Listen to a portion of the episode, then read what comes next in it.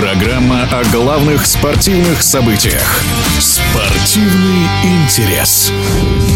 Национальная хоккейная лига планирует провести Кубок мира в феврале 2024 года. Руководство НХЛ сообщило, что в турнире примут участие не менее восьми национальных команд, а игры будут проходить в Северной Америке и Европе. Пригласят ли команду русских звезд? На эту тему в эфире спортивного радиодвижения рассуждает известный хоккейный агент, эксперт Алексей Дементьев.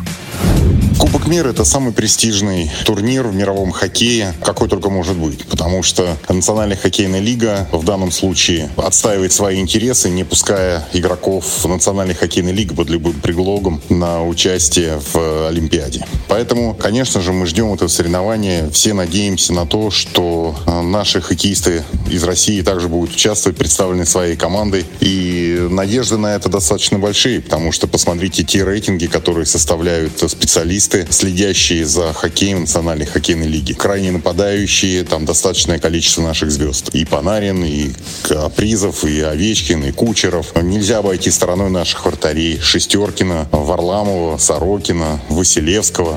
Поэтому эти игроки должны быть представлены. Если вдруг сборная России не будет в этом соревновании, то, во-первых, это будет очень досадно, а во-вторых, будет сложно все-таки с полной уверенностью говорить, что победившая команда, она обыграла всех.